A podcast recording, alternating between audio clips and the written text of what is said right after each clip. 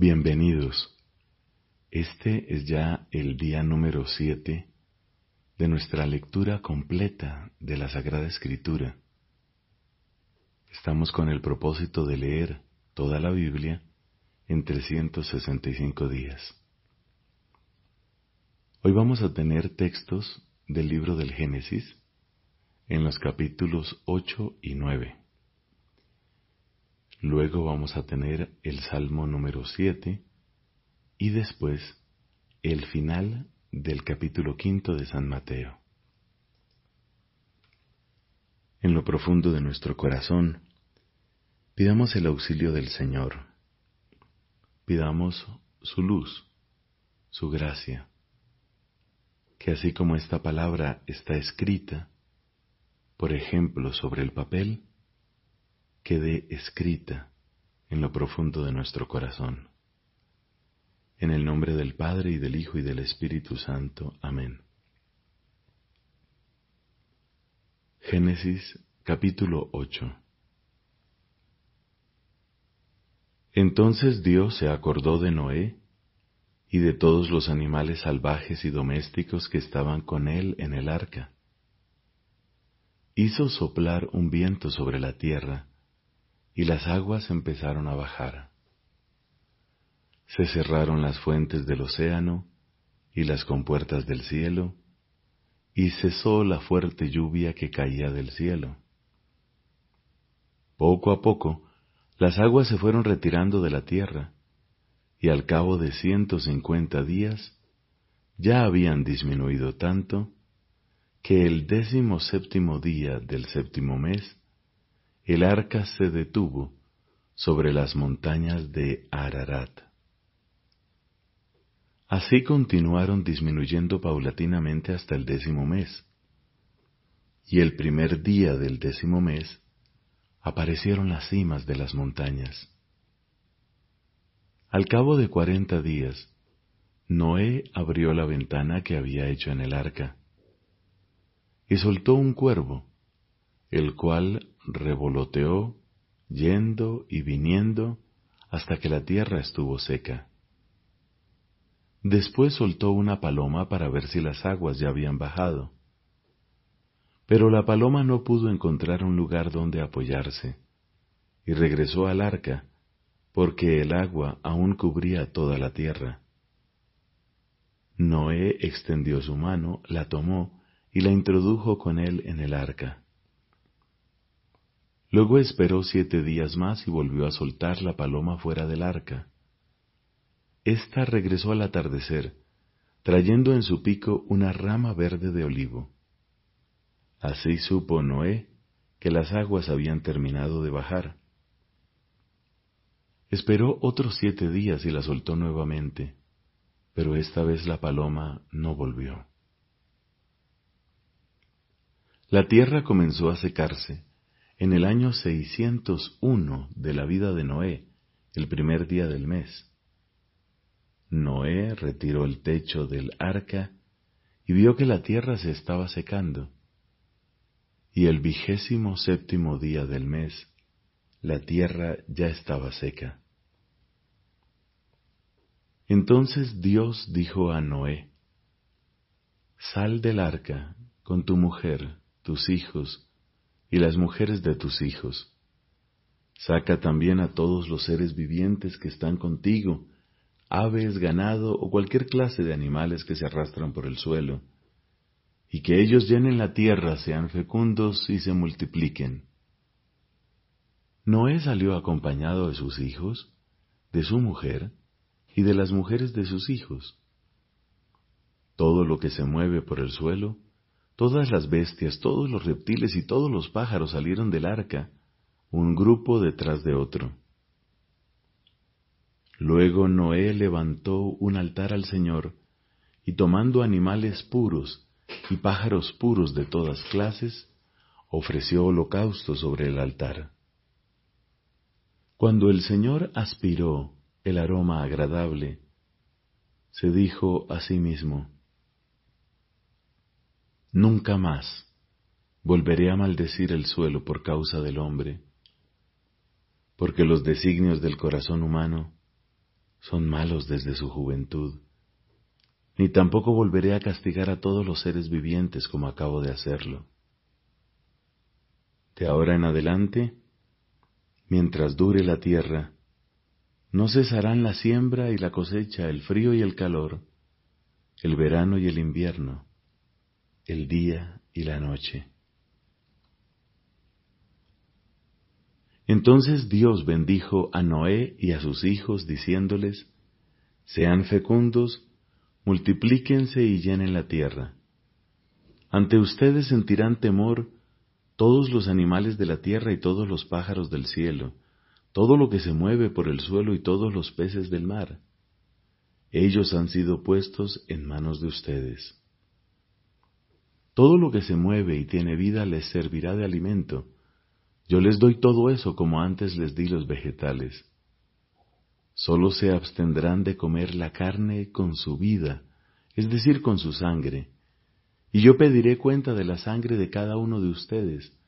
Pediré cuenta de ella a todos los animales y también pediré cuenta al hombre de la vida de su prójimo.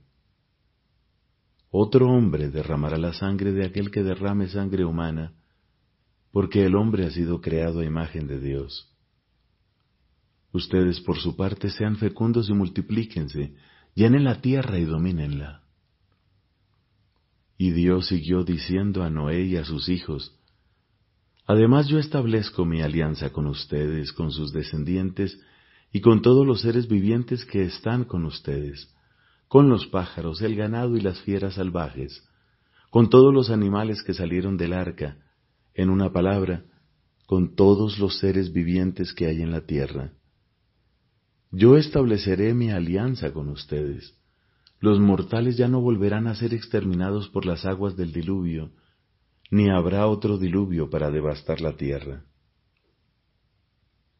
Dios añadió, Este será el signo de la alianza que establezco con ustedes y con todos los seres vivientes que los acompañan para todos los tiempos futuros.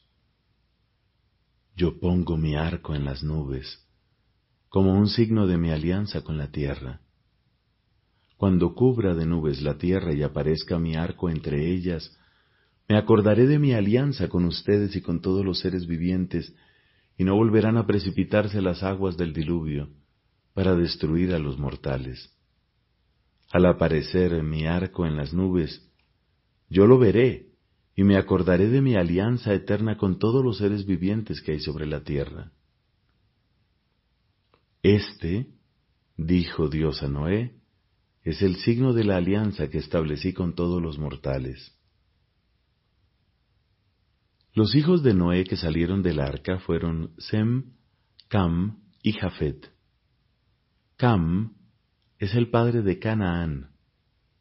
A partir de estos tres hijos de Noé se pobló toda la tierra. Noé se dedicó a la agricultura y fue el primero que plantó una viña. Pero cuando bebió vino, se embriagó y quedó tendido en medio de su carpa completamente desnudo. Cam, el padre de Canaán, al ver a su padre desnudo fue a contárselo a sus hermanos que estaban afuera. Entonces Sem y Jafet tomaron un manto, se lo pusieron los dos sobre la espalda y caminando hacia atrás cubrieron la desnudez de su padre. Como sus rostros miraban en sentido contrario, no vieron a su padre desnudo. Cuando Noé despertó de su embriaguez y se enteró de lo que había hecho su hijo menor, dijo, Maldito sea Canaán, él será para sus hermanos el último de los esclavos. Y agregó, Bendito sea el Señor, Dios de Sem, y que Canaán sea su esclavo. Que Dios abra camino a Jafet, para que habite entre los campamentos de Sem, y que Canaán sea su esclavo. Después del diluvio, Noé vivió trescientos cincuenta años, y en total vivió novecientos cincuenta años. Al cabo de ellos murió. Palabra de Dios. Te alabamos, Señor.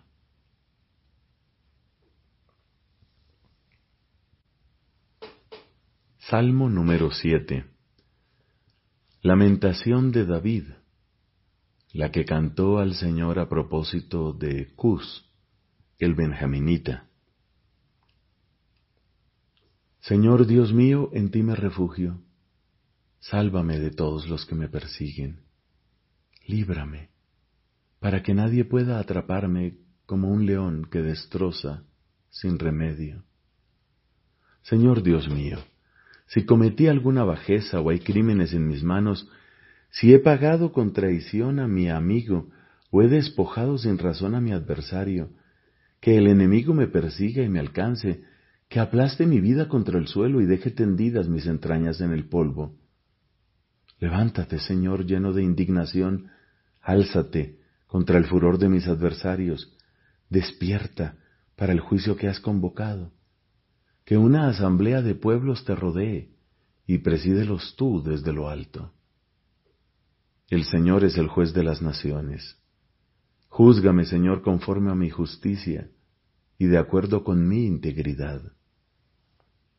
Que se acabe la maldad de los impíos. Tú que sondeas las mentes y los corazones. Tú que eres un Dios justo, apoya al inocente. Mi escudo es el Dios altísimo que salva a los rectos de corazón.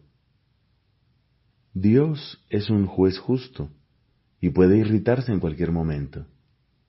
Si no se convierte en afilará la espada, tenderá su arco y apuntará. Preparará sus armas mortíferas, dispondrá sus flechas incendiarias.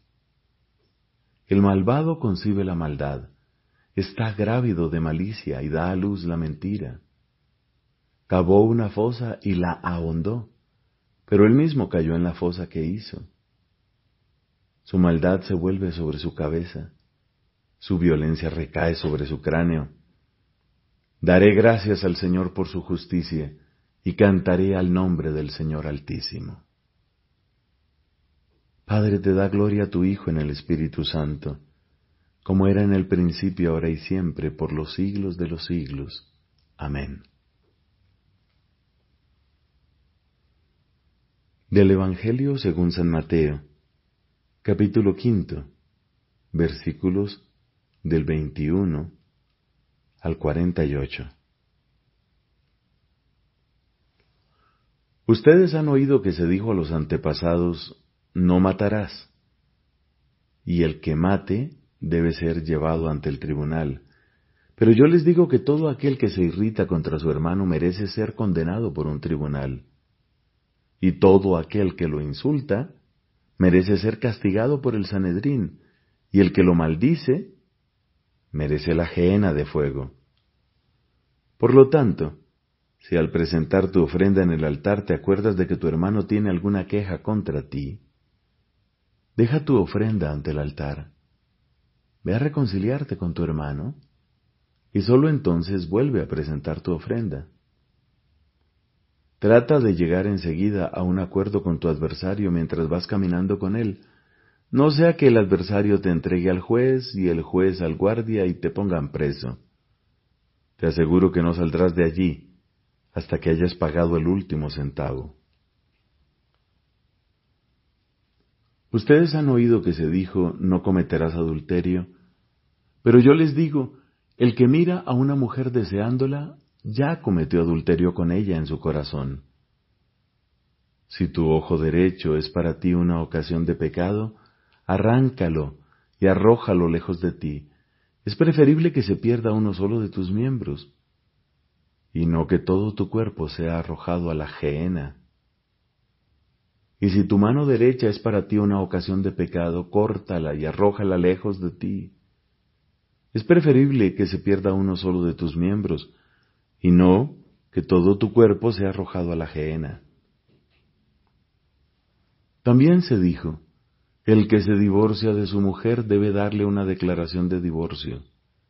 Pero yo les digo, el que se divorcia de su mujer, excepto en caso de unión ilegal, la expone a cometer adulterio. Y el que se casa con una mujer abandonada por su marido comete adulterio. Ustedes han oído también que se dijo a los antepasados, no jurarás falsamente, y cumplirás los juramentos hechos al Señor. Pero yo les digo que no juren, de ningún modo, ni por el cielo, porque es el trono de Dios, ni por la tierra, porque es el estrado de sus pies, ni por Jerusalén, porque es la ciudad del gran rey. No jures tampoco por tu cabeza, porque no puedes convertir en blanco o negro uno solo de tus cabellos. Cuando ustedes digan sí, que sea sí, y cuando digan no, que sea no. Todo lo que se dice de más viene del maligno. Ustedes han oído que se dijo, ojo por ojo y diente por diente. Pero yo les digo que no hagan frente al que les hace mal, al contrario, si alguien te da una bofetada en la mejilla derecha, preséntale también la otra. Al que quiere hacerte un juicio para quitarte la túnica, déjale también el manto, y si te exige que lo acompañes un kilómetro, camina dos con él. Da al que te pide, y no le vuelvas la espalda al que quiere pedirte algo prestado. Ustedes han oído que se dijo, amarás a tu prójimo y odiarás a tu enemigo. Pero yo les digo, amen a sus enemigos, rueguen por sus perseguidores. Así serán hijos del Padre que está en el cielo, porque Él hace salir el sol sobre malos y buenos, y hace caer la lluvia sobre justos e injustos. Si ustedes aman solamente a quienes los aman, ¿qué recompensa merecen? ¿No hacen lo mismo los publicanos? Y si saludan solamente a sus hermanos, ¿qué hacen de extraordinario? ¿No hacen lo mismo los paganos? Por lo tanto, sean perfectos, como es perfecto el Padre que está en el cielo. Palabra del Señor. Gloria a ti, Señor Jesús. Al defender la capacidad de la razón humana para conocer a Dios, la Iglesia expresa su confianza en la posibilidad de hablar de Dios a todos los hombres y con todos los hombres. Esta convicción está en la base de su diálogo con las otras religiones, con la filosofía y las ciencias, y también con los no creyentes y los ateos. Puesto que nuestro conocimiento de Dios es limitado, nuestro lenguaje sobre Dios lo es también. No podemos nombrar a Dios sino a partir de las criaturas y según nuestro modo humano limitado de conocer y de pensar. Todas las criaturas poseen una cierta semejanza con Dios, muy especialmente el hombre creado a imagen y semejanza de Dios. Las múltiples perfecciones de las criaturas, su verdad, su bondad, su belleza, reflejan, por tanto, la perfección infinita de Dios. Por ello, podemos nombrar a Dios a partir de las perfecciones de sus criaturas, pues de la grandeza y hermosura de las criaturas se llega, por analogía, a contemplar a su autor. Dios trasciende toda criatura. Es preciso, pues, purificar sin cesar nuestro lenguaje de todo lo que tiene delimitado, de expresión por medio de imágenes, de imperfecto, para no confundir al Dios que está por encima de todo nombre y de todo entendimiento, el invisible y fuera de todo alcance, con nuestras representaciones humanas. Nuestras palabras humanas quedan siempre más acá del misterio de Dios. Al hablar así de Dios, nuestro lenguaje se expresa ciertamente de modo humano, pero capta realmente a Dios mismo, sin poder, no obstante, expresarlo en su infinita simplicidad. Es preciso recordar, en efecto, que entre el Creador y la criatura no se puede señalar una semejanza tal que la desemejanza entre ellos no sea mayor todavía y que nosotros no podemos captar de Dios lo que Él es, sino solamente lo que no es, y cómo los otros seres se sitúan en relación a Él. Resumen. El hombre es por naturaleza y por vocación un ser religioso. Viniendo de Dios y yendo hacia Dios, el hombre no vive una vida plenamente humana, sino vive libremente su vínculo con Dios. El hombre está hecho para vivir en comunión con Dios en quien encuentra su dicha. Cuando yo me adhiera a ti con todo mi ser, no habrá ya para mí penas ni pruebas, y mi vida, toda llena de ti, será plena. De San Agustín. Cuando el hombre escucha el mensaje de las criaturas y la voz de su conciencia, entonces puede alcanzar la certeza de la existencia de Dios, causa y fin de todo. La Iglesia enseña que el Dios único y verdadero, nuestro Creador y Señor, puede ser conocido con certeza por sus obras, gracias a la luz natural de la razón nosotros podemos realmente nombrar a Dios partiendo de las múltiples perfecciones de las criaturas, semejanzas del Dios infinitamente perfecto, aunque nuestro lenguaje limitado no agote su misterio. Sin el Creador, la criatura se diluye. He aquí por qué los creyentes saben que son impulsados por el amor de Cristo a llevar la luz del Dios vivo a los que no le conocen o le rechazan.